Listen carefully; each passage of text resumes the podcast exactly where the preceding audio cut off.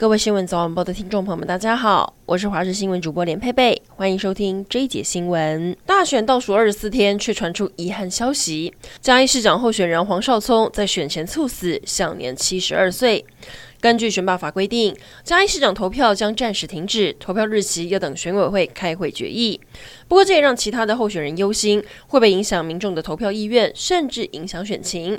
而嘉义市民也普遍倾向在同时间投票就好，不需要另外举办，浪费过多资源。云林北港街头清晨出现了一支武装部队在街头行军，每一位军人都穿迷彩服、戴钢盔，还有人手持步枪往体育公园推进。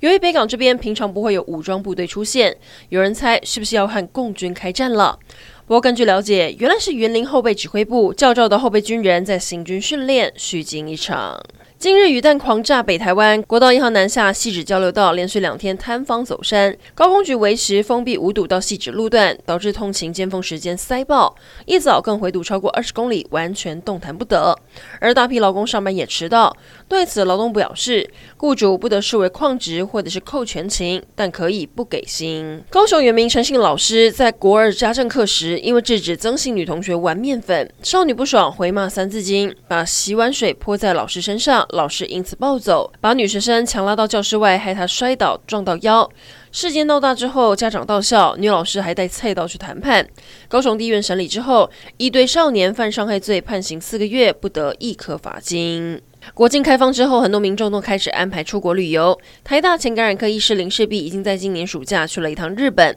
今天他在脸书发文表示，到现在二零二二年底前，建议你去东京一趟，因为短期内不会有大量的中国游客，加上日币跳水，直呼现在去东京真是黄金时间。国际消息还要来关注，北韩连续两天发射飞弹。南韩军方表示，北韩在今天朝东海发射了一枚疑似远程弹道飞弹以及两枚短程弹道飞弹。北韩在今天上午台湾时间早上六点四十六分左右发射了弹道飞弹。日本针对宫城、山形、新系三县发布空袭警报，敦促民众留在室内。最后来关心天气，今天水汽又比较多，大台北东半部有短暂雨，东半部有局部豪雨，基隆北海岸有局部较大雨势发生的几率。由于南方云系北移，各地云量比较多，西半部山区有局部短暂雨，外出记得备伞。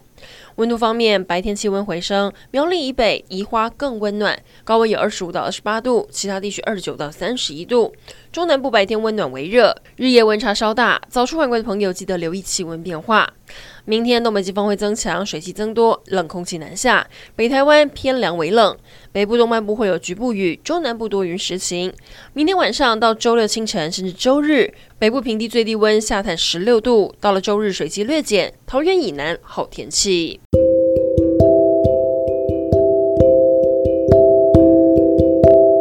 以上整点新闻，感谢您的收听，我们再会。